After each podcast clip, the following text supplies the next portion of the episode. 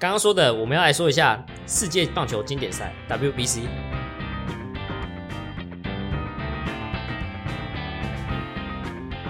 喜爱棒球，热爱棒球，没有棒球就吃不下饭，就睡不着觉，甚至就活不下去的棒球师、棒球狂，各位球迷朋友，大家好！打给后，太嘎后，大家还记得这句话吗？还是大家只记得这颗球就像变了心的女朋友回不来啦？如果大家都不记得，我相信大家也一定听过。好想赢韩国。上一周大家应该都是一周的棒球迷吧？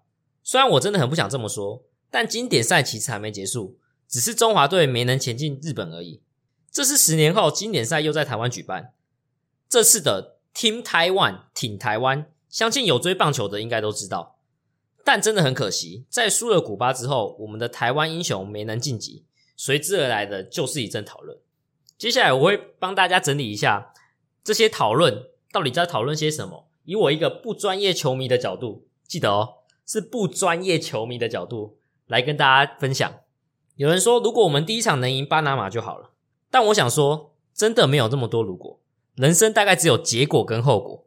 谁知道如果我们没有输了第一场，我们会不会有那样逆境奋战的精神，放手一搏，拿下意大利跟荷兰？有多少人不是在台湾打了巴拿马之后就觉得没希望了，但是却在二三战结束之后充满希望？也有人说，我们的表现跟我们的预期有落差。之所以有落差，就是因为我们有所预期，有所期待吧。就像丙总说的，这次我们的打者掩护了我们的投手。我们的攻击火力旺盛，A、B 两组加起来打击率甚至在第三名，只输了日本跟古巴，全垒打甚至是第一名，但投手的防御率是七，更送出了二十几次保送。有人说我们的教练团调度可以分为第一场、第四场、第二场、第三场这两种状况，但我想说，是因为有类似的调度，我们才会这样想，还是因为有同样的结果，我们同样输球，我们才这样想？必须诚实说。对于这样的球类竞赛，有输有赢的比赛，很多时候我们都是结果论，输了才开始找战犯、找理由。我相信很多人跟我一样，在场边、在电视前、在键盘上，我们总说的一堆好球，说着我们认为好的调度方式，但事实是，那些教练团甚至选手本身，一定比我们更了解选手或自己的状况。很多时候的一些决定，并不像看数据那样，如果数据真的能一百趴跟我们想的一样，那我们是不是就不用比赛了？数据看一看就直接决定输赢就好。有人说，是不是都已经最后一场了？我们应该当做世界大战第七战来打，更可以学学古巴，把牛棚投手当做先发来用，跟有些人预期不一样的先发投手。但有没有可能是出奇拼的策略？我们不知道。有些时候教练团就是有他的用人方式，打得顺不换合理，打不顺不换也合理，这就是所谓的信任野球嘛。有时候我们就是得相信球员，帮助球员面对相同问题的心魔。就像一位终结者，一次救援失败，教练团依旧会继续信任他，继续用。也有人讨论，意大利选了十七位投手，我们只选了十四位投手，是不是太少了？教练团的说法是，选了也要敢用，这没错。但如果扣掉状况不好的投手，我们是不是就剩的更少了呢？甚至有球团限制、有球数限制的，回来晚的。是不是我们就可以考虑不要找这样的？但我也还是得说，这几乎是我们能组到的最好球员了。这次比赛下来，我们四个投手四个都有失分，甚至先发投手最多只投了三局，所以几乎可以说是没有明确的先发角色，跟一开始所设定的双先发是有点落差的。这倒也不是什么策略的问题，可能就是我们真的比别人差了一点。所以是不是可以考虑多选几个有牛棚底又可以先发的投手？是不是功能性位置重叠太多？有些甚至是最后一场才上的，有一些有经验，有一些没经验。原本说好的速度战也没来得及发挥，但这些经验都是养分，经验从来都不是凭空出来的。但可能更多人讲的是赛程，怎么会让地主队晚场接五场，在休息不到二十四小时的情况下又出赛，甚至发生在最后一天？但其实我们也明白，这应该不是我们的输球原因。如果我跟你说，在跟古巴开打前，我们还是有自己掌握晋级的能力的。我们只要赢球，我们就能晋级。这个时候，我们还会有这种想法吗？而且，在我们开打前多久，我们就知道有这样的赛程了？这些都可以是我们拟定策略、选定选手的参考依据。根据主办单位的说法，各个主办国家不一定享有同样的地主优势，地主队之间的不公平。好，我接受。但我们应该也要是这组里面最好的吧？根据说法，我们原本不是三天晚上、一天中午的赛程。原本是两天中午，两天晚上，那这就奇怪喽。如果在赛程不变的情况下，我们可能是荷兰队的赛程，也就是可以说，可能是我们这组里面最好的赛程。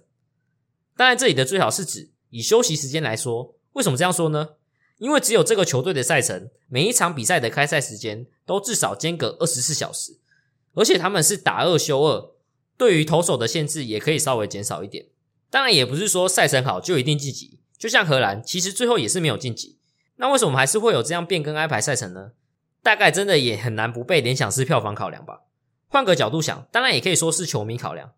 不然平日中午的比赛，真的会有时间会满场的去参加吗？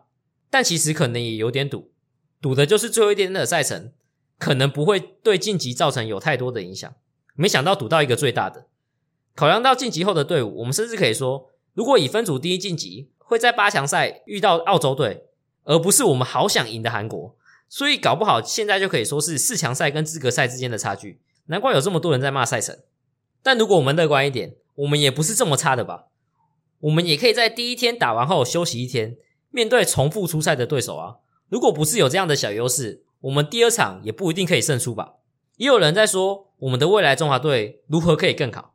用球方面，我们的台性系数定定不能只是在是得过且过的心态，必须建立起我们的原则，严谨态度更重要。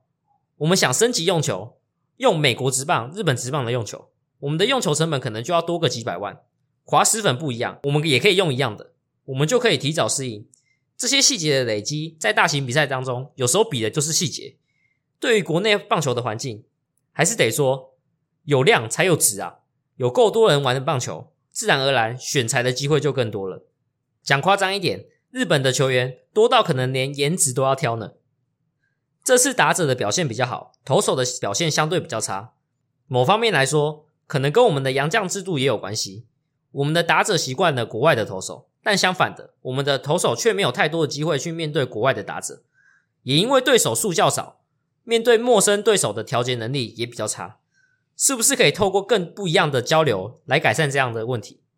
也有人说，我们的教练团目前的教练团产生方式，可能可以说是最近一次的台湾大赛冠军。有没有可能是一个外籍教练或是一个专职教练？但其实教练的压力也很大。球队的战绩好，功劳全在球员；球队的战绩不好。教练要扛下所有责任。经典赛的扩大国籍认定这部分可能是主办方有意为之，想要让赛事更精彩，打造出更像世界杯足球赛那样的棒球赛。也因为这样，那我们是不是需要去找一些跟台湾有一点关系的球员，培养关系，建立友谊？但坦白来说有点难。举例来说，林书豪第一个选择也是中国啊，原因可能是因为我们的诱因太少，更多的时候我们是要到人家成功才去找人家。人家根本对我们没有任何的情感。讲夸张一点，现在的美国球员，我们知道的有接触的到底有多少呢？拉回来讲，大家还困在输古巴很可惜的情绪当中吗？还没开打前，有人说 A 组的弱队不是巴拿马就是台湾，但结果证明根本就没有弱队，每一队的状况很平均，所以最后才会两胜两败。开打前到底有多少人认为中华队会晋级？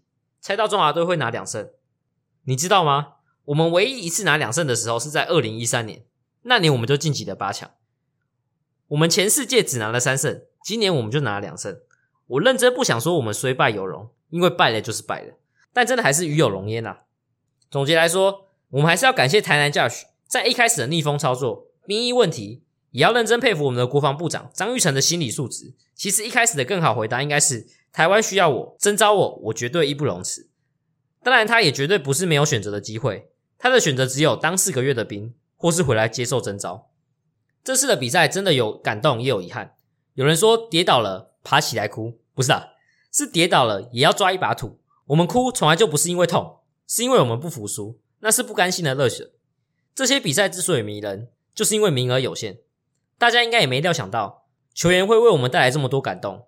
中华队的球衣有多重，你们也不是不知道，又背负着地主队的压力。球员一定比我们更专业，更想赢，更不想输。穿上中华队的战袍，那一刻就是全力以赴。我不想说台湾的国球是棒球，从我们的环境，甚至到记者的提问内容就知道，我们的国球其实还是赢球吧。赢球的时候可以治百病，输球的时候做什么决定都是错的。但这个时候，我们更应该赢球一起狂，输球一起扛。这样的换血时期，年轻的教练团，年轻球员，我们能打出这样的成绩已经不容易。不要再结果论，用上帝视角来当键盘教练了。过程更重要。我们不要找战犯，也不要找理由，我们只希望未来可以更好。不需要去后悔每个调度、每个决定，因为每个决定不也都是当下最好的。在棒球中，三成四成打击率就已经是顶尖选手了。面对人生也是如此，失败是常态，成功才是例外。最后我要说，我其实也是支持一日球迷的。哪个球迷不是从一日开始当起？只不过过多的谩骂，甚至伤及家人，就大可不必。最后也谢谢所有选手的辛苦付出，让世界看见台湾。